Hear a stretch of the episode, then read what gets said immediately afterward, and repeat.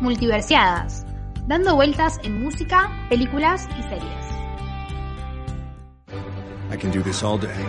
She's not alone. I am Iron Man. Welcome to the real world. It sucks. You're gonna love it. It's Leviosa, not Leviosa. Hope it wasn't a mistake. Title of your sex tape. Title of our sex tape. Wait a minute. Wait a minute, Doc. Are you telling me that you built a time machine? Out of a DeLorean? That's what she said.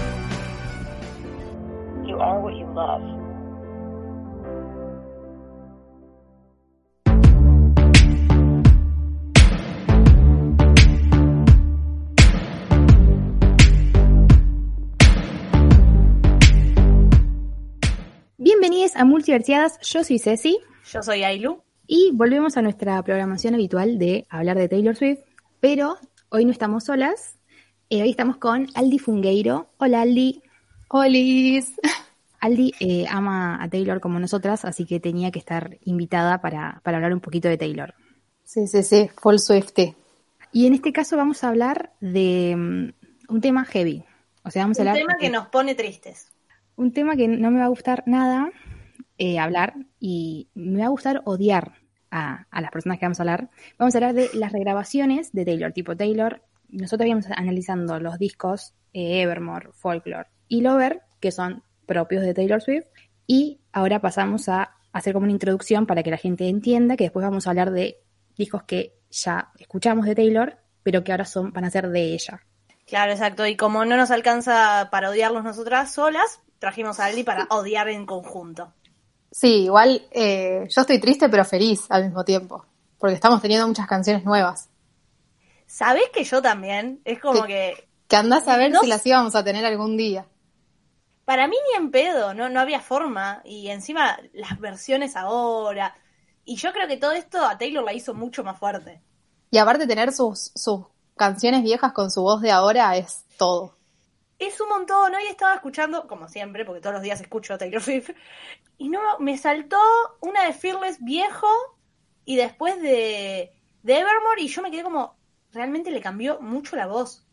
Sí, total. A mí como que me da un poco de, no sé si culpa, pero cuando escucho la Taylor, eh, la, tipo la Taylor nena o la Taylor que era de su y ahora ya es otra persona porque ya está más grande, me da como una cosita porque entiendo que la amo a Taylor y amo esas canciones, pero no le quiero dar plata a las otras personas, pero a la vez eso es oro, tipo yo siempre voy a volver a Taylor 1 o a Tim McGraw con la voz de Taylor así bien, bien chiquita. Paren, tip, bajarse truchas las canciones viejas y sincronizarlas con Spotify con tu computadora. Yo hice ¿Cómo se eso. hace eso? Ah, después te muestro, después te enseño. Sí, por favor. Hay una parte, hay una parte de Spotify donde podés sincronizar con la música, o sea, que, el- que te aparezca en Spotify la música que vos tenés en tu compu. Entonces Ay, ya está, es lo escuchas de ahí. Es genial. Es clave, Estoy muy yo- sorpresa por toda esta información, Aldi, te banco mucho. Es que sí. Y si no, yo pongo los CDs. Los CDs viejos, que bueno, ahí no le das plata, pero ya lo compraste en algún momento. Claro, ya está, basta. Eh, Pero sí, o sea, es clave que si hay versión, si hay Taylor's version, hay que escuchar esa. Sí, igual a mí me pasa que la ver- el Fearless viejo, si me salta y me gusta el tema, por ahí no lo saco, pero nunca me lo pongo a escuchar. Claro. Igual no puedo prometer lo mismo de Red. Yo creo que voy a seguir escuchando Red original. No sé. Bueno, pero bajalo trucho. O ponelo en. YouTube, en alguno de esos canales que, que ponen las letras, ¿viste? A la mierda. Eh, bueno, empecemos más o menos a contar la historia. Taylor y Scott Borchetta, el que era mm, Scott Borchetta, te odio, te odiamos para siempre. Fuerte. Eh, el enemigo número uno, yo lo odio más. Yo lo odio más a él porque eh, él es un hijo de puta que la traicionó. Bueno, cuestión que eh, Taylor y Scott, tenemos que parar para decir que lo odiamos. Taylor y Scott eh, se conocieron en el 2004, donde mm, él no era nadie, básicamente, era un tipo, y dijo, yo voy a formar mi, mi discográfica y te quiero a vos como primera artista principal. Taylor tenía 15 años, imagínate que tipo Taylor no era conocida, que alguien venga y te diga, che, quiero ser mi discográfica y que vos seas mi artista principal, habrá sido un montón, así que Taylor confió en una. Igual yo, o sea, yo también lo haría. Es que sí, no le quedaba otra a Taylor, era la oportunidad, era la oportunidad de su vida y fue adelante. Era muy niña. Claro, él realmente era una niña, tenía 15 años. Eh, buena cuestión. Él formó Big Machine Records. Te odiamos Big Machine Records. Punto. Y de ahí Taylor sacó, con, tipo, con Big Machine sacó todos sus, sus álbumes que le siguieron, tipo Taylor 1, Fearless, Speak Now, Red, 1989, tipo tenía, era Hasta como... Reputation. Claro, era artista consagrada de esa discográfica. Después él fue sumando gente, porque no era solamente de Taylor Swift, pero no al nivel de Taylor, tipo, sumaba artistas que eran sus representados, pero no era la masividad. Tipo, Big Machine Records era conocido porque era la discográfica de Taylor, no porque después se formó para otro lado. El valor de la discográfica era que eran los dueños de los masters de Taylor Swift. O sea, había otros artistas, pero ninguno de la magnitud de ella. Ella básicamente medio que formó a la discográfica también, le dio, le dio un valor con todas las ventas que, que hizo. Sí, lo, lo creó, lo creó desde cero. Por eso también es tan cruel todo lo que hizo Hot, porque la, la, la, usó y después la traicionó de una manera muy chota. Pero bueno, sigamos, Ceci, sigamos la historia. Cuestión en el medio con, tipo, Taylor bajo el, ala de Big Machine tuvo varios quilombos, como principalmente el de Kanye West, Kanye West te odio, cuando la interrumpe y ella está ganando un premio y de repente se sube y dice, sí, Taylor, pero tenía que haber ganado Beyoncé. Cerra la boca, hermano. Todo eso pasó cuando él, cuando Taylor estaba en Big Machine Records. Claro, Taylor ahí era una nena, tenía 19 años y un chabón de 30 y pico se subió al escenario, la hizo quedar como una boluda, generó un momento súper incómodo. Bueno, eso le pasa mientras ella está en Big Machine Records.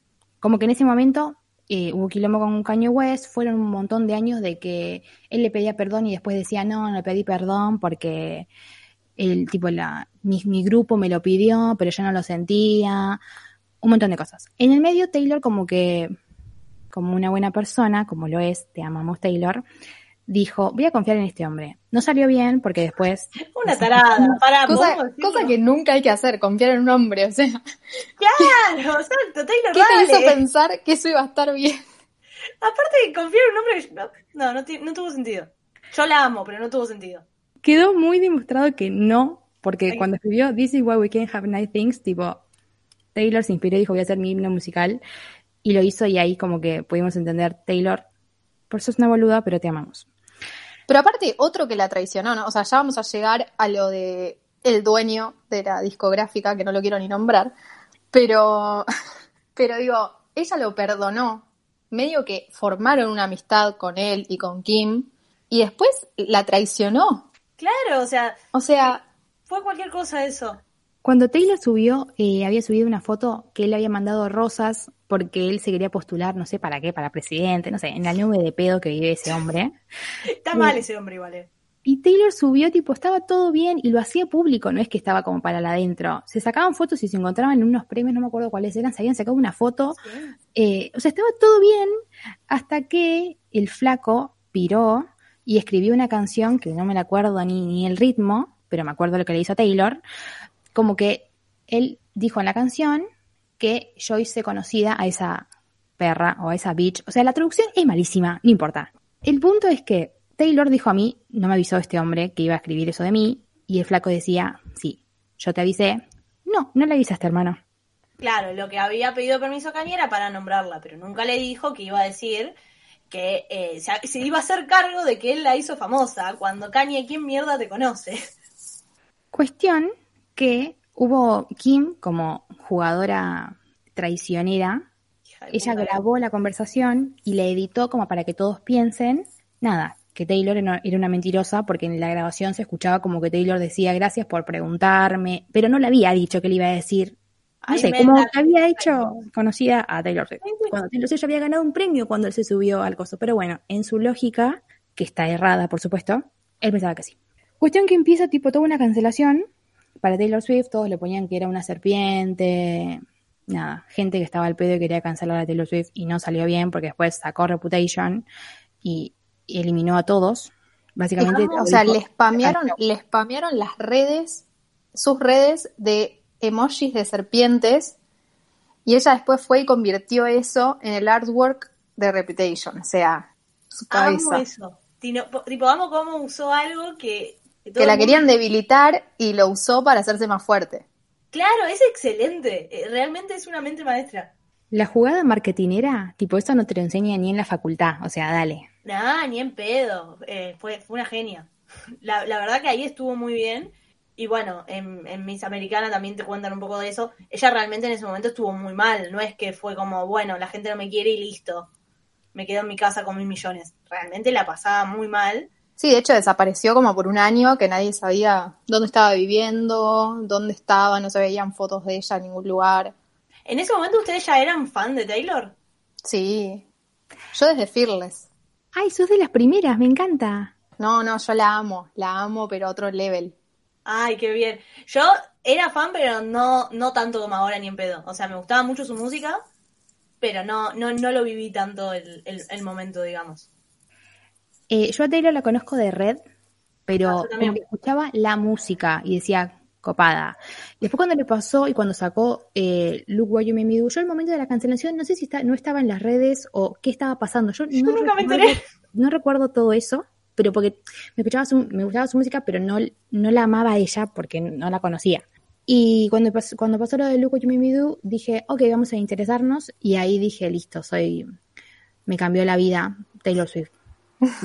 Mi mamá me dio la vida, pero Taylor Swift me, me indicó cómo aprender a vivirla. Eh, Es que hay una canción de Taylor Swift para cada momento de la vida. Eso lo sabemos. Es que es eso, literal. no Es el soundtrack de la vida de cualquiera. Sí, Te pase sí. lo que te pase. Sí, sí, sí, sí, literal. No importa qué estás haciendo, en qué momento estés, qué sentimiento eh, estés sintiendo. Siempre va a haber una- un tema Taylor Swift con el que vos te puedas sentir identificado. Es así. Para mí esa es la gracia de Taylor. O sea, que no importa cómo estés, una canción vas a tener. Y también que hay un montón de, de canciones que Taylor escribió y que yo quiero sentir esos sentimientos. O sea, me pasa mucho con, con todo lo de Lover. Tipo, yo quiero vivir la época de Lover. Después, si termino mal y termino llorando como en red, tipo, si la relación termina en yo Claro. deprimiéndome, no importa, pero yo por lo menos quiero experimentar, sentir Lover. Sentir, tu- tuve tres veranos, pero los quiero todos. A ese nivel. Ah, Ahí hay un TikTok muy gracioso que dice, faltan, no sé, no sé cuándo fue, pero decía tipo, faltan 20 días para, enco- para encontrarte un novio y dejar la bufanda en la casa de la hermana al que nunca te la devuelva. y poder vivir re. Sí. Pará, yo no voy a contar la historia, pero ya que nombramos la bufanda, a mí me pasó algo parecido con una bufanda con mi ex novio. Me muero. Ceci, con el ex que conoces. All Too Well está inspirada en vos. Sí. No, mal no, pero The. Moment I Knew, sí. Ay, Dios. Me muero. Pero bueno, bueno, ese para otro día, otro día ventilo. Cuando hablemos de red, ventilo. Sí, ya está, ya fue. Total que me va a escuchar. Bueno, en el mientras tanto estaba en la cancelación, también estaba el quilombo con Calvin Harris. Calvin Harris, te odiamos. Por lo menos yo lo odio. Me gusta su música, pero lo odio. No, no puedo, no puedo. Es una careta. Yo como que no lo odio porque para mí es como irrelevante. Igual sí, es muy irrelevante, es muy me. Yo no lo quiero y su Es música... tan irrelevante que nunca le escribió ninguna canción. Es excelente eso. Eso es excelente. Y así de irrelevante tiene que ser para nosotros. Bueno, entonces de Calvin Harris vamos a decir que es un hijo de puta, que la traicionó, que la mandó al muere en Twitter, que tuiteó boludeces y que después ella Es un Mauro Icardi. Boluda, es, es Icardi. Soy muy fan de los TikToks eh, de la historia de Wanda, eh, la China y Icardi, e Icardi, con las canciones de Taylor y que todo se aplica a la perfección. Soy muy fan. Folklore fue escrito, tipo Taylor fue una visionaria y lo escribió para One, para todo ese trío, o sea, chequeado. Son, son el trío de folklore. Sí, es genial. Bueno, volvemos. Ah, como que en la época de Reputation, tipo, era un desastre, apareció mi, mi señor amado Joe Alwyn. Joe Alwyn, no, no vine al caso, pero no importa, te amamos, Ella lo tiene que decir. no importa. Cuestión que en- empieza el quilombo, ¿eh? En noviembre del 2018, Taylor dice, chau Big Machine, te mando un beso, gracias por, por todo, por lo... Nada, básicamente gracias por... Claro, Nada, lo que Taylor pasaba es que Taylor importa. quería ser dueña de sus álbumes, entonces por eso se va. Más, más que nada es eso. se va y pasa a Republic Records, su actual discográfica. Todo bien. Claro, hagamos la aclaración de que el contrato que tenía Taylor con Big Machine Records figuraba como la dueña de los masters, que son las grabaciones físicas o virtuales, pero las grabaciones originales de esas canciones, y que Taylor tiene créditos como compositora y escritora de las canciones. Eh, así que bueno, cuando se va de la discográfica, eh, medio que sus masters quedan atrás, quedan con la discográfica porque ella no puede ser dueña de esos masters. Y con lo que decía Ailu, que ella quería ser dueña de su música, pero Big Machine le ofrecía un trato asqueroso que era, por cada álbum que vos sacás nuevo, yo te doy uno viejo. El cual, Claro. no, señor, son todos míos. No, no, no tenía sentido eso, entonces la mina dice, bueno, gracias por todo, pero hasta acá llegué. Me voy a buscar otra cosa. Cosa que no le cayó muy simpática a Borchetta, me parece, ¿no? Por cómo se... los hechos que sucedieron después. Borcheta, te odio con toda mi alma, te odio para vos para siempre. Todavía no nombramos al que más odio yo, que ahora viene. Ahora viene, ya viene. A mí me, me cuesta hasta nombrarlo. Ahí venimos. Cuestión que pasa esto, Taylor se va, chau, listo. El 30 de junio del 2019, tipo, el apocalip- la apocalipsis llegó en este momento.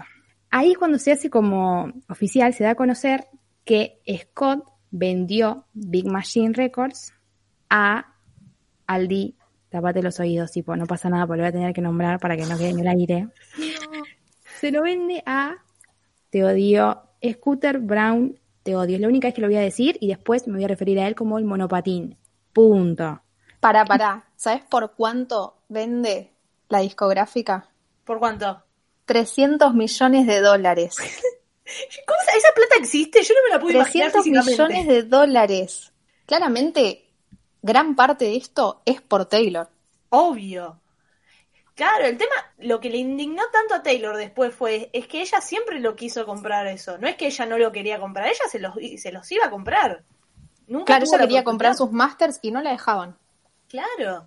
Y Eh, después, como que ella, cuando sale de Big Machine, como que ya sabía que en algún momento lo iban a vender, porque sabía, pero no sabía que Scott Borchetta iba a ser eh, Judas y se lo iba a vender al peor enemigo, tipo, dale, ¿qué te pasa?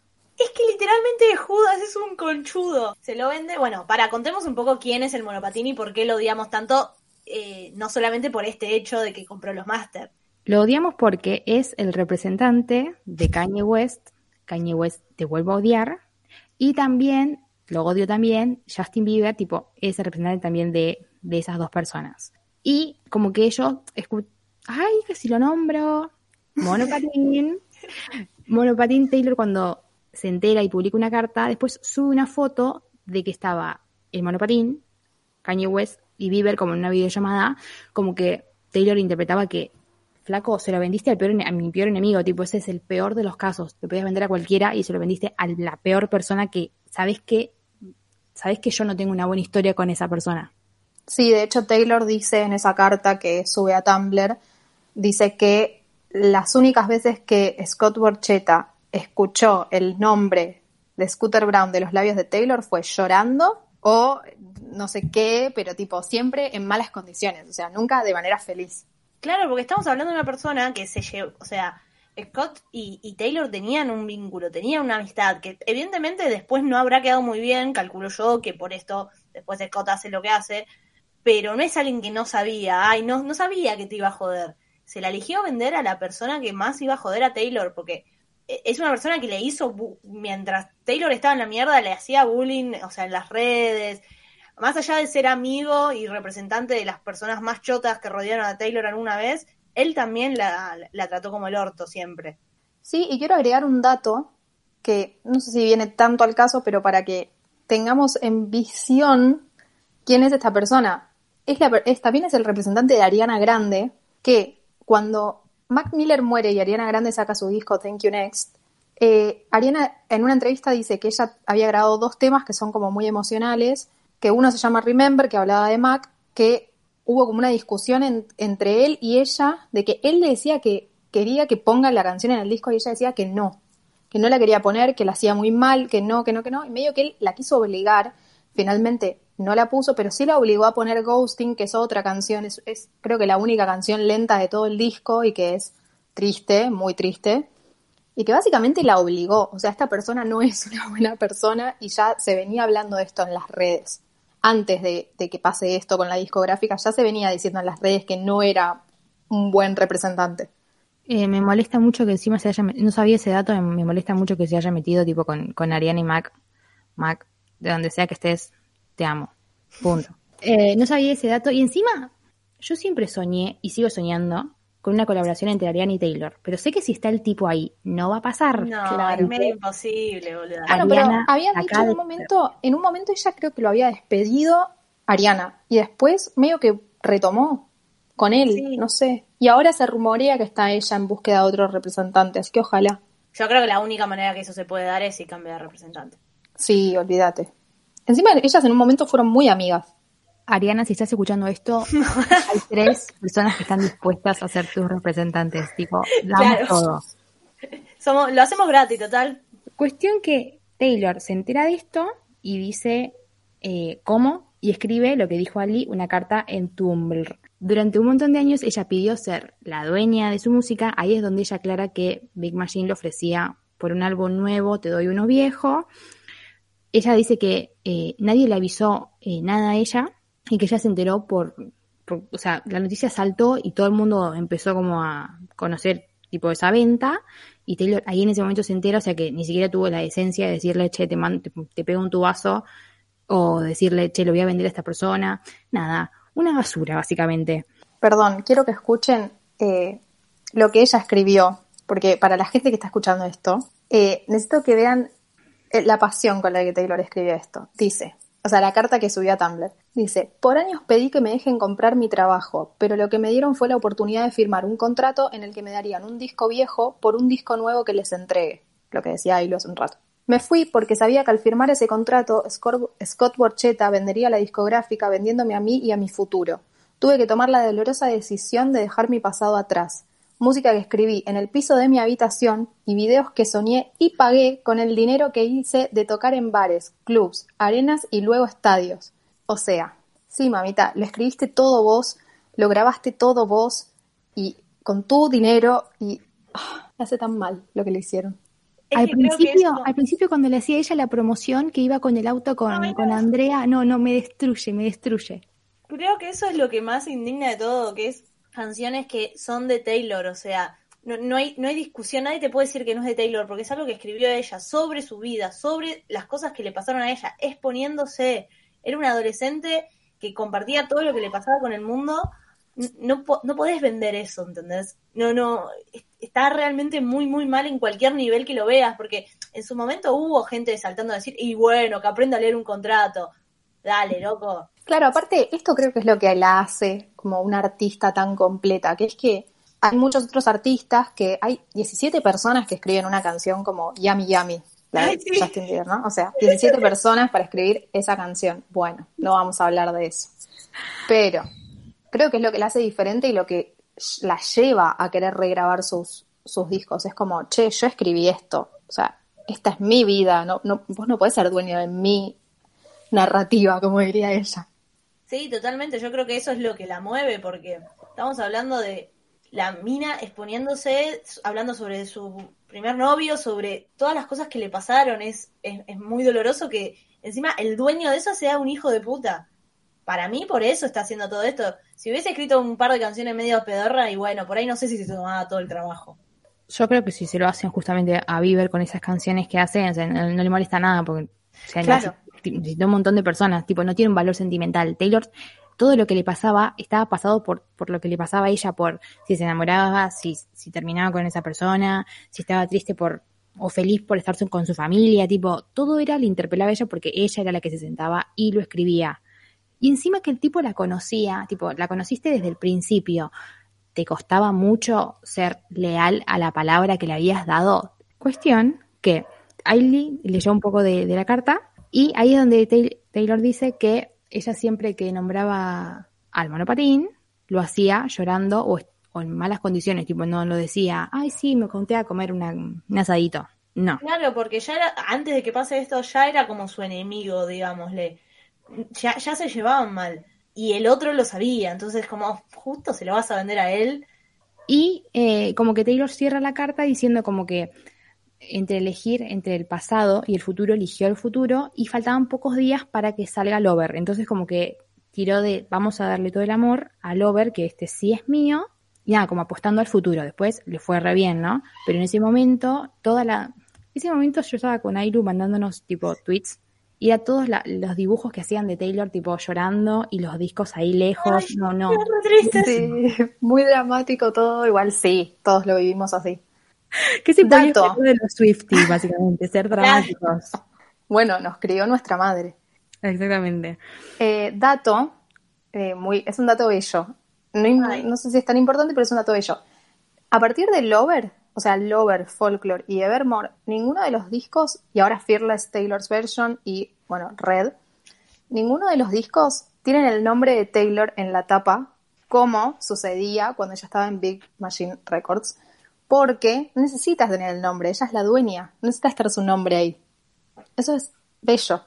Es un detalle hermoso ese. Porque ya está. Y de hecho, fíjate, en, en Folklore está ahí chiquita. Ni siquiera te das cuenta que es ella, pero ya todo el mundo sabe que es Taylor Swift. Taylor estuvo muy bien también en hacer todo esto público, porque se la rejugó. Porque, a ver, Taylor ya había pasado por una época donde todo el mundo se la había puesto en contra y nadie la quería y estaba todo el internet cancelándola y la había pasado como el orto. Entonces ahí se la jugó porque ella podría haberse quedado callada y sufrir en silencio y dijo, no, bueno, me voy a hacer algo al respecto. Y ahí es cuando publica la carta y se viene la contraparte, que es que Scott dice que él le había avisado a ella y que ella, o sea, como que le avisó a su grupo y que el grupo no fue capaz de decirle, cuestión que sabemos que no. Después no dice que creo, Scott. Mirá No con la cara que te mira Conan. Claro. O sea, Después también dijo que Taylor eligió irse y dejar su música y los videos porque no le importaba básicamente. Eh, me mentido también, salí. Dice que nunca vio a Taylor llorar por el monopatín, o sea, como que eso es mentira. Cállate la boca. Dice que le mandó un mensaje y que le dijo, ponele un lunes, le mandó un mensaje. Y le dice, che, el viernes firmamos la... Como que el viernes voy a vender la cosa y el viernes firmamos. ¿Vos te pensás que en cinco días se resuelve una compra de 300 millones de dólares? No, lo venías hablando tipo en semanas, meses. O sea, ¿por qué no le dice hasta el principio cuando viene la negociación? No, le avisó a los cinco días. Y supuestamente después dice que nadie le dijo, pero después dice que él no le avisó a nadie. O sea, como que quedamos en que nos enteramos que Taylor perdió toda su música y que empezaba el nuevo camino, hasta que el 16 de noviembre del año pasado, del 2020, Taylor publica otra carta y dice que eh, el equipo de El Manapatín se comunicó con ella, va, con- no con ella, con, con la, gente, los representantes de ella, diciéndole que como que ellos se iban a, sentar como a charlar con Taylor, pero que le exigían que Taylor no hable, no lo mencione al monopatín de mala manera. Si va a hablar de buena manera, joya, pero de mala manera no. O sea, ¿qué querés que te diga? Qué buen tipo. Claro, ¿qué querés que salga? O sea, no, no, no tengo nada bueno para decir del chabón. Y Taylor dijo que el equipo del Monopatín nunca le dijo al equipo de ella un precio fijo, tipo no le dijo te lo vendo por tanta plata, ni siquiera se sentaron, o sea, solamente fue para boludearla básicamente al, al equipo.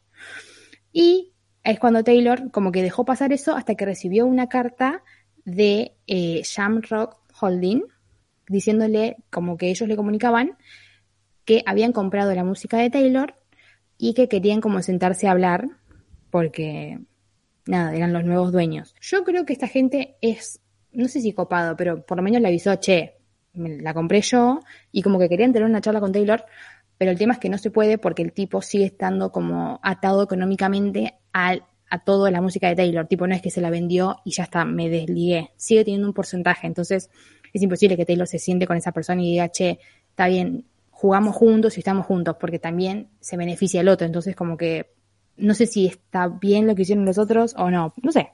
Claro, yo no recuerdo si eh, la respuesta de Taylor se, o sea, si la había publicado ella o si se filtró en las redes, pero ella decía que, que ella se enteró que Scooter Brown seguía ligado económicamente a esto, pero que si no hubiera sido por eso, ella como que estaba ab- abierta a negociar y a hablar con ellos y tener una buena relación con los dueños de su música, pero en cuanto se enteró que Scooter Brown seguía ligado a esto, dijo, no, no, no, no, pobrecitos de ustedes porque yo voy a regrabar mis discos y esos masters van a perder valor. O sea, los cagaron básicamente. O sea, se los vendieron ahora porque sabe Scooter Brown que yo voy a, a regrabar mi música y eso va a perder valor. La O sea, amo. el otro cínico encima todavía. Sigue, ven- o sea, lo vende, ¿entendés? Lo vende porque sabe que le va a perder valor. Claro, el otro un cagón de mierda. Y la respuesta que Taylor dio, eso sí, eh, ella puso la, su carta donde explica todo eso y después puso también la carta que mandó ella a, a los otros, a Jamrock Holding, explicando todo esto. O sea, como que ella tiene tan en claro las cosas que te publica todo, no es que te tiene que andar escondiendo como, como Scott, que cuando dio el, el tipo ese comunicado no había pruebas de nada, ni que le había avisado, ni que no, tipo, eran todos dichos. Taylor dice, tema, yo hablé y tenés pruebas y tengo, tengo aval, tráelo a aval, básicamente. Excelente. Y quedamos en que Taylor, lo que decía Aldi, les dijo, chicos, lo siento por ustedes, voy a regrabar. Y empezamos con que empezó a regrabar Fearless, Fearless, Te amo corazones hermosos. Y te, eh, o sea, tiene tanto mm, potencial porque Taylor es la reina, que en la primera semana de Spotify que tuvo cuando sacó Fearless, se convirtió en el debut eh, del álbum de country de, de una cantante femenina con 142 millones de streams, tipo solo Taylor Swift. Es una locura igual la Solo mina, o sea, Taylor Swift. ¿Entendés que le sacaron su música y se quedó un ratito así y después dijo, bueno, te voy a cagar y la voy a regrabar? Es un montón de laburo, o sea, y, y qué sé yo, Taylor ya es multimillonaria, yo realmente dudo que haga todo esto por la plata, porque ya tiene más plata de la que va a poder usar en cualquier momento de su vida. No, yo creo que lo hace por, bueno, por el valor sentimental que tienen los discos y también por, el- por el orgullo y porque aparte hay una, o sea, hay una parte de negocio, ¿no? O sea, está sacando un montón de temas nuevos con un montón de merchandising nuevo, o sea, la bufanda ahora que va a sacar para Red, que todos le pedimos por favor en todas las redes que saque la fucking bufanda, que si no, no tenía sentido sacar el disco. Si no pones la bufanda para que la compremos, no saques el disco porque no tiene sentido. Es verdad, no sé cómo, pero necesito esa bufanda. No sé de La qué manera necesito. tener. Pero es tan cara, pero bueno. ¿Cuánto está? Romper. Creo que como 45 dólares, que para nosotros es tipo una provincia, no sé. Claro, O sea- la pampa y compramos la bufanda. Horrible. Claro, un dólar a 200 te la regalo juntar, tipo, no, no. No quiero hacer Eh, la cuenta. No, porque me voy a deprimir. Y estamos grabando esto y faltan días. El 12 de noviembre tenemos Red, Taylor's version, que yo pensé que me iba a hacer esperar un poco más, pero Taylor dijo, no, quiero que te deprimas y llores. Así que, joya, Taylor, con 35 grados yo voy a estar deprimiendo y llorando. Tranquila. Hice la cuenta. Y chicos, con una son- bufanda. Son nueve lucas la bufanda, la concha de la lora. No, es un montón. Es un montón de plata, no, no. Es un montón. Aparte, eh, claramente vamos a estar escuchando Red con polera negra, labios rojos, bufanda, vestidas de otoño, cagándonos de calor, pero dar- dándolo todo por la experiencia. Yo voy a poner el aire y me voy a abrigar. Sí, no, o sea, Red se tiene que ver abrigado, es así, ver, que escuchar. Eh, para primero quiero hablar un poco de, Fearless. A mí me fascinó, yo no pensé que me iba a gustar tanto una regrabación, pero fue, primero para mí tiene mucha gracia que saque temas nuevos, que en realidad son viejos, es, es muy bueno porque es la Taylor vieja, pero te saca el tema ahora y notás que escrito está escrito como la Taylor de antes, pero te lo canta con la voz nueva y me parece muy piola que haya encontrado esa forma de nos da contenido viejo regrabado y encima canciones nuevas. Cuando en Mr. Perfectly Fine, tipo, usa la de Son Casually Cruel. Y después la vuelve a usar en. Dios. No, no, momento para estar viva, señores. No, no. Pero alguien me puede explicar cómo Mr. Perfectly Fine no fue un single. No o sea, cómo entiendo. ni siquiera no entró en el disco. O sea, ni siquiera entró en el disco. la hubiese pegado tanto ese tema. Yo no lo entiendo. No lo entiendo. Qué bueno que, de hecho, sea de paso, para la gente que está escuchando, no, o sea, la gracia de esto es que, porque antes de que saque los primeros discos, eh, como que la gente se preguntaba, ¿va a ser igual al disco, solo que con tu voz de ahora, o va a cambiar cosas? ¿Va a cambiar, no sé, letras que quizás quedaron medio desactualizadas, como sucede en una canción de Speak Now, eh, perdón, del debut, o, mm, no sé, como va a cambiar alguna cosita y ya vimos que no, o sea, sí hay pequeños cambios, pero que, creo que, que por no poder imitar a la perfección lo que hizo antes, pero digo, la canción es la misma, la estructura es la misma, la letra es la misma, todo es igual porque creo que es la gracia de que la gente elija el Taylor's version para escuchar y que sea la misma canción. O sea, esa es la gracia, poder escuchar la misma canción, que no te la hayan cambiado, pero la versión que tenés que escuchar para no darle plata a hombres que no queremos darle plata. Exacto, y encima la, la voz de Taylor mejoró mucho a lo largo del tiempo. Claro, tal cual. O sea, es Para todo mí- magia. Para mí, no sé, como que entiendo que mm, cambió la voz y todo, pero para mí me gusta, no sé por qué, a mí me gustan más estas versiones que las, ver- por lo menos las de Fearless. Me gustan más estas versiones que las originales. Y creo que, no es que tampoco, bueno, yo veo que ahora me cancelan todas las Swifties, perdón. Pero, ¿Qué vas a decir? pero es la gracia, tipo, por ahí hay gente que dice, no, a mí la Taylor original me encanta, y esta Taylor también, pero me quedo con la original, pero yo me quedo con, con esta. Quizás por, porque, no sé, porque quizás yo pienso que siente más las letras, o que le lleva como un recuerdo más, de que en ese momento le parecería todo, ay no, trágico, y ahora es como, ya pasó y estoy bien, no sé, lo veo así. Bueno, a mí me pasa algo parecido, pero estoy un toque preocupada porque cuando ella canta, por ejemplo, cuando canta en los tours o, cuando canta ahora, por ejemplo, All Too Well, siento que no lo siente y no demuestra en su voz, pero porque ya lo pasó, ya está, ya sanó esa herida, ya está, pero siento que no demuestra la misma tristeza, obviamente, que cuando grabó el disco. Entonces a mí, por ejemplo, con All Too Well, que es de mis canciones favoritas, tengo miedo que no sea, como que no sea esa experiencia. ¿Entienden? Nuevo miedo desbloqueado, no lo había pensado y tenés mucha razón. Porque para mí la versión original, claro, es que para mí la versión original tiene como algo que decís te desgarra. O sea, esta chica está en la mierda. Taylor está sufriendo, mientras está cantando ese tema, Taylor está sufriendo. Y se puede ver también, como vos decís, las versiones en vivo. ¿Ves la de los Grammys? De, de Alto Duel de los Grammys cuando Red no ganó, qué mala noche, qué noche del olvido. Y, y ahí ves una persona totalmente rota. Y después ves en el Reputation Tour que te canta el Duel y te lo canta bien, estando bien. Claro, claro. Entonces eso me da miedo, ¿viste? Que sí, no sé. verdad. Pero bueno, vamos a ver el sé. 12. Confiemos en la memoria tipo emotiva de Taylor y que se pueda conectar con eso, porque la versión de 10 minutos de Duel me tiene que romper, si no, no, no, no sirve.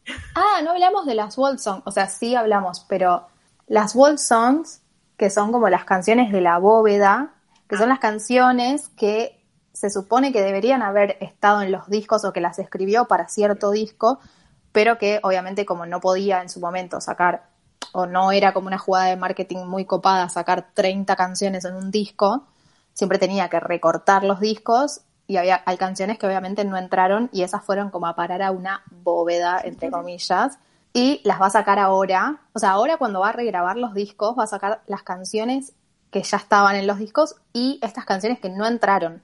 Y lo mejor de todo es que está haciendo estos juegos de que, cuando, o sea, cuando anuncia los discos o, cuando, o después de anunciarlos, saca como medio acertijos para adivinar los nombres de las canciones. Es tan divertido ser un Swiftie. Yo invito a todo el que no lo sea que lo sea, porque es muy divertido. Es un trabajo de tiempo completo. Realmente es muy divertido y amo que, se, que, que haga eso, amo que su forma de, de vender el disco sea así, porque sabe que estamos dementes. Sí, sí, sí. Lo El día estamos. que, el día que sacó eh, tipo Red y que estaba sacando Yo no tipo, me sé los, ni los una, temas de, de la sopa de letras, yo estaba en Twitter no entendiendo nada y estaba viendo que en Twitter estaban haciendo chicas un Excel, tipo ahí buscando, no, no, no. no, Yo lo no. hice en papel. Ay, no, te amo. Re tonta. Y encima, claro, yo, o sea, cuando fue lo de Fearless, la ponías, como que ponías los nombres y estaban como, como que ella sacaba un nombre todo desordenado, pero que ordenabas esa misma oración y te formaba el nombre de la canción. Claro. Ahora, cuando vos lo hacías con Red, no, o sea, no había manera de que esa oración que ella largaba tenga sentido. Y cuando empezabas a poner uno abajo del otro, te dabas cuenta, porque de repente encontrabas una palabra medio en diagonal, y te dabas cuenta que era una fucking sopa de letras. O sea, esta mujer está demente y yo la amo por eso.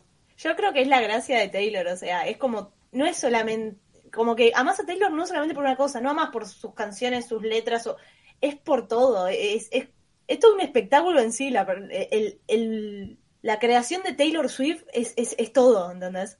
Es como una showwoman, tipo, es como Claro, todo. eso, eso quería decir. Me interesa todo, tipo su vida, sus canciones, las pistas que nos da, sus gatos, todo, absolutamente todo. Que Quiero creo que eso, hacer- eso, eso viene con, con hablar de tu vida, ¿no? Y, y- y ser la escritora de tus canciones, porque medio que algunos, bueno, algunos se sumaron después, otros desde el principio, pero digo, todos los que somos Swifties, como que crecimos con ella y como dije antes, siempre hay una canción de Taylor para un momento de la vida con el que te sentís identificado, entonces te marca. Y eso creo que es, que, que no es una persona que habla de eh, drogas y alcohol, que bueno, hay 8 mil millones de canciones así. O sea, es una persona que con la que te identificás.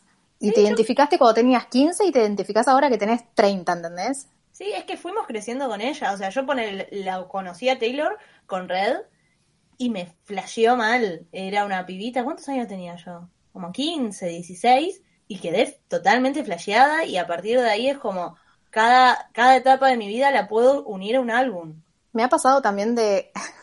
me ha pasado también de que quizás había una canción que me gustaba mucho, pero no me podía sentir identificada porque no me había pasado lo que me pasaba en la canción. Y yo me convencía de que eso me había pasado. O sea, yo me convencía de que alguien me había roto el corazón de esa manera. Solamente para poder mente, cantarlo. Y en mi mente se la dedicaba, ¿entendés? Ay, O sea, Te quiero mucho, Aldi. si ella está demente, yo estoy demente por 10. Quiero eh, preguntarle a las dos y después voy a decir el mío. ok. ¿Por cuál álbum tipo de regrabación están más manija? Tipo, ¿es Red o es otro? Nada es Red, definitivamente es Red. Yo creo que es Red y un poquitito Speak Now por Dear John. Uh, sí. O sea, Yo cuando quiero largue qué Dear en Dear John con Better and Revenge. Tengo dudas. Yo le doy autorización para que sea la letra original. Sí, para mí la tiene que cantar igual, pero tengo Sí. dudas a ver qué va a hacer. Sí, mal. Yo tengo una, como una esperanza de- en mi corazón de que por favor llame a John Mayer para grabar Dear John. No. Y, que ya- y que llame a Harry Styles para grabar Style, ¿entendés? Para, El lo- tema lo- es que, para, quiero hacer una. Cara. Aldi ama a John Mayer. No, soy- no, no, no, ¿qué? No. Ustedes no saben lo que fue mi vida. Mi vida siendo fan de los dos. Yo tenía un Twitter fan de Taylor en el que no podía decir que era fan de John Mayer, ¿entendés? claro, porque te iban a Porque me iban a linchar. Me iban a linchar. No, pero eso, o sea, yo eh, me la imagino llamando a Harry, no sé si va a pasar, pero puede ser. Pero a John Mayer ni en pedo. Sí te Bueno, pero John Mayer. mal. No, pero John Mayer en una entrevista hace poco que creo que estaba con John Méndez, medio que halagó el disco de Lover, creo que fue. Y siento como que, siento como que hoy no está tan mal. Ah, ella se quería Creo que es, creo que es más animadora que nosotras. Pero bueno, pero pará, Dear John tiene las guitarras, o sea, la guitarra suena como la guitarra de John Mayer, ¿entendés? Tiene el estilo Pero de John no- Mayer. Yo pedo. necesito que lo llame, lo necesito. No va a pasar ni en pedo. Bueno, al menos Harry Styles en 1989. A Harry. No, a a, ver, Harry, que, que eso pase porque ahí, igual para si pasa, es mi muerte. O sea, tengo que sí, pensarlo sí, no es menos, tipo, Morimos. no jode con eso. yo creo que eso podría pasar, que les vendría re bien a los dos, que realmente romperían internet. Pero Aparte, entre ellos sí está todo bien, bien, de verdad. claro, tipo, estuvieron hablando en los Grammys. entre ellos re podría pasar. El tema es si pasa. El tema es si Taylor también tiene ganas de compartir protagonismo, no sé. Pará, Ceci, ¿cuál es el tuyo? El más esperado. Ah, El mío es Red, por supuesto. Y eh, estoy muy manija por Reputation, pero porque yo Reputation literalmente mi vida entera, así que estoy manija por Reputation y porque regrabé todo. Igual falta, porque primero tiene que regrabar los otros, porque este no le dan los tiempos. Tiene que tener creo que cinco años Claro. en el sí. Reputation recién lo puede regrabar en el 2022. Bueno, estamos Creo que es fines del 2022. Bueno, en el medio regraba, eh, en realidad estoy muy manija de todo, hasta 1989 me entusiasma. Pará, ¿y ustedes cuáles piensan que va a ser el orden? Porque todos pensamos que... Para, todos pensamos que iba a sacar 1989 ahora y, y ella empezó a dar pistas, o sea, dejó easter eggs de que iba a sacar 1989. sacó un tema, de hecho. Sacó un tema, igual eso fue después, pero ella empezó a dar medio ahí como pistas y de repente cambió todo y fue Red. Que yo ahí tengo la teoría de que fue un poco por el disco de Lord, como que lo movió para no opacar a Lord, me parece. Ah, puede ser. O eso se, eso se decía en las redes. Que iba a sacar 1989, pero como Lord sacaba su disco en verano, en verano de allá, Claro. ella medio que pospuso eso y bueno, fue directamente con Red porque Red es de otoño y 1989 es de verano y bueno, no le daban los tiempos. Cuando Claro, sacó Wildest Dreams, solamente porque había un challenge en TikTok y Taylor dijo, chicos, hagan el challenge, pero con mi versión. Es una genia. Pico de, de vivir, básicamente. No conozco mejor momento en la vida. No A sé, mí- no sé cuál va a sacar después de esto. A mí Porque- me sorprendió mucho que saque Red. Tipo, yo no lo esperaba ni en pedo. Ca- casi me muero porque realmente es mi álbum favorito de toda la vida. Y no de Taylor en general. Si yo me tengo que quedar con un álbum en la historia es con, eh, con Red. Me tengo que quedar con canciones con Well y eso no va a cambiar pase lo que pase. Entonces, realmente a mí me sorprendió mucho. No tengo idea porque arrancó por Fearless. Para mí, el último es el debut.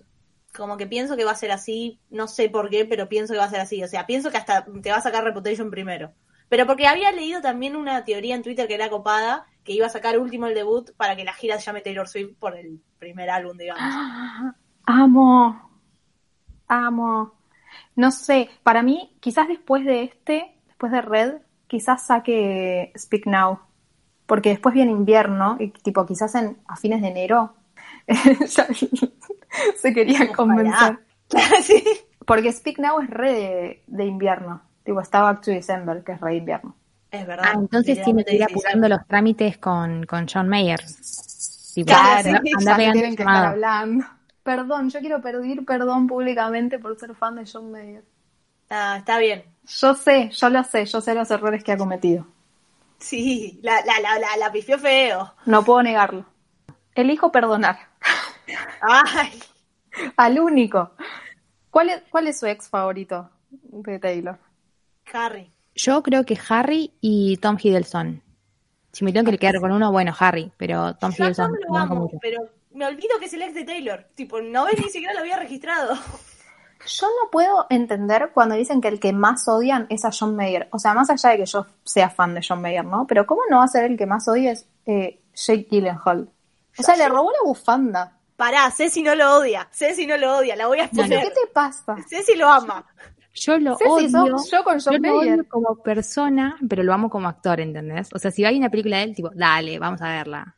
Sí, pero lo amás igual, Ceci. Y de vez en cuando por ahí, el otro día que sabía salió una foto que había ido a- al Festival de Venecia que estaba con la hermana. Claro, me Uy, la le puse tipo, uy, te amo.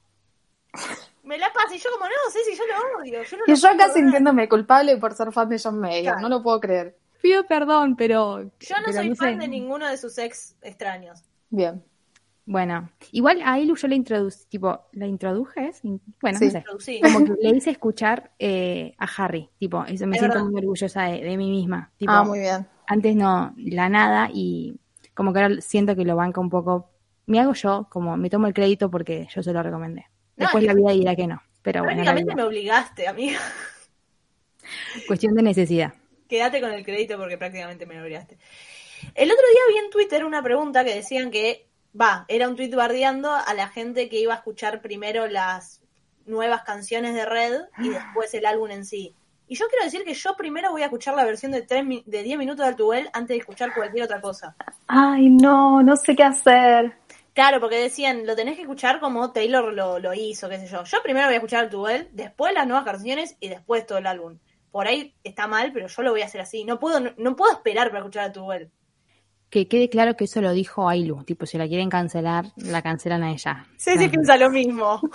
Yo pienso escuchar re, eh, re, digo, eh, All Too Well 10 minutos porque yo necesito llorar, no puedo estar eh, pasándola bien sabiendo que después tengo 10 minutos para llorar, así que primero llanto y después empezamos como Taylor lo pensó, tipo, primero las canciones que ya conocemos y después las de las de From the Bold, que encima le pone un nombre dramático, ¿entendés? Le pone las nuevas. Sí, Por- sí. Dale. A mí me pasa eh, que para All Too Well es como que para mí pega más si ya venís medio haciéndote mierda. O sea, va a pegar igual, pero no es lo mismo escuchar All Too Well y después que te empiece eh, State of Grace, re arriba. Claro. O sea, como que siento que tengo que venir de hacerme mierda, mierda, mierda, mierda y bueno, terminar de morir con All Too Well de 10 minutos. A ver, tiene sentido, pero no hay forma que yo no sea, eh, que la primera no sea Altuel. No, no hay forma. Ay, Dios, yo tengo miedo de, de- de fallar y, y seguir ese camino. Igual de que- fallarle a Taylor, digo. Claro. Perdón, perdón, Taylor. Igual quedamos, eh, tipo, queda claro que después de los 10 minutos de All Too Well vamos a quedar suicidadas, tipo, muertas. Claro, yo no voy a tener energía para nada más.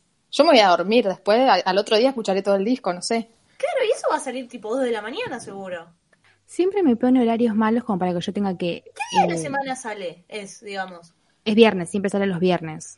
Así Son que- los viernes, pero es a la madrugada del viernes, o sea, Claro. nosotros tenemos que trabajar al otro Eso día. estaba pensando. Que yo, de hecho, cuando salió Fearless, eh, nos juntábamos con una amiga y habíamos entendido como que salía el viernes a la noche. Y no, salió tipo la madrugada del viernes, o sea, Claro. jueves a la noche. Y tuvimos, o sea, nos prometimos no escucharlo en todo el día para poder juntarnos a la noche y poder escucharlo por primera vez. Eso es Y amistad. fue lo más duro que tuve que hacer en la vida. Me imagino. Esos, esos son los códigos, ¿entendés? Los códigos que valen. Olvídate. Eh, bueno, entonces, como para ir cerrando, contamos la historia de las regrabaciones, hablamos un poquito de lo que se viene, hablamos de Red porque no se puede no hablar de Red, y quedamos en que vamos a llorar mucho con, con todo lo que venga, tipo sea Red, sea la- el siguiente, sea Speak Now, no importa. La cosa es que la vamos a pasar mal y bien a la vez. Tal cual. Y acuérdense que siempre que hay una Taylor's version, escuchar esa y las otras de manera ilegal. Exacto. Esa es la palabra final de Aldi, tipo, la ilegalidad. La ilegalidad, La ilegalidad es el camino. Pará, yo quiero que me enseñe a hacerlo de Spotify, Yo te enseño, pues, te enseño. por favor. Y los videos de TikTok de Wanda y Taylor. Me parece un, crossover hermoso. Te lo, te lo pedimos por favor, Aldi. Les paso todo. Bueno, Aldi, te vamos a invitar a otro de cuando Por favor, o sea, si yo le hubiera, si yo le hubiera puesto esta pasión a terminar la carrera, la terminaba en la mitad del tiempo. Sí, sí, definitivamente. No hay nada, no hay nada que ame más que hablar de Taylor Swift. Es de las nuestras, sí. Te bancamos, Aldi. Te vamos a llamar para muchas cosas para Taylor. Gracias. Pero antes, Aldi, decinos dónde te podemos encontrar, leer, a dar amor a John Mayer, lo que sea. Ay, no, eso no. ¿A John Mayer le quieren dar amor? Yo las invito, ¿eh? No, yo no. No, pa- paso. Gracias. Bueno, en- Yo quiero decir que no lo amo, pero uno, un par de temas me gustan. y sí, porque... Pero no los escucho. Tipo, me gustan en la ilegalidad y no los escucho. Claro. Bueno, yo las invito a que un día entren al universo porque las letras son muy lindas. Lo vamos a La- pensar. las invito. No lo, no lo tienen que querer como persona. Claro, ahí separemos el, La el obra, artista del arte. la Claro. obra de la persona. Bueno, me encuentran en Instagram y en Twitter como Aldi Fungueiro. Bueno, vamos a dejar, igual cuando subamos esto, vamos a dejar tu, tu usuario para que la gente te siga y te diga qué haces, Aldana. O sea, cómo querés a John Mayer o te diga, yo te banco, estamos en la misma. Haya un montón de fans de Taylor así y que ella sea la única que se anima a decirlo también, ¿eh? Claro. Puede ser que haya mucha gente que le dé a Jake Gyllenhaal y no lo quiera decir. Yo lo digo en público, chicos. Yo también lo digo. Tampoco Pará, vamos yo a le doy. todo. Claro. Claro. Darle doy, que me parece un ser detestable, es otra cosa. A mí me parece un ser detestable como persona, pero como actor. Banco, Devolvé la bufanda, Jake. Devolver la bufanda. ¿Dónde estará esa bufanda, no? El chabón se debe querer matar encima, seguro. Yo me pregunto qué va a hacer de esa persona el 12 de noviembre. No sé. Esa persona se exilia, se exilia por hasta el año que viene no lo vemos más. Ay, qué hermoso. Y bueno, entonces, eh, Aldi, muchísimas gracias por, por sumarte para hablar de Taylor. Gracias a ustedes por invitarme. A nosotras nos pueden encontrar a mí en C González, C E González, las dos veces con Z y una Z más al final. A mí como hay Lulo Diácono. Y bueno, ahí nos pueden hablar de Taylor siempre. Por favor, háganlo, que nos que amamos. Sumamos a, a Aldi, que también, eh, Aldi, espero que no te moleste, si alguien te habla de, de Taylor, copado. Obviamente. Estaría ahí para charlar. Para, yo quiero decir algo. La próxima vez que nos encontramos es haciendo red. La próxima vez que nos vamos a encontrar hablando de Taylor va a ser de Red. Ay, me muero. No, ahora eh, Ay, me terminamos, muero. esto, terminamos esto y me voy a escuchar Red. Sí, A yo también. Chau. De manera ilegal. Chau. De manera ilegal, exactamente. En YouTube, en esas páginas chotas. Van a YouTube y ven las histo- la- los videos con las letras y un paisaje de fondo, no importa. Bueno, Así que nos volvemos a encontrar en el próximo Multiversiadas. adiós. Chau.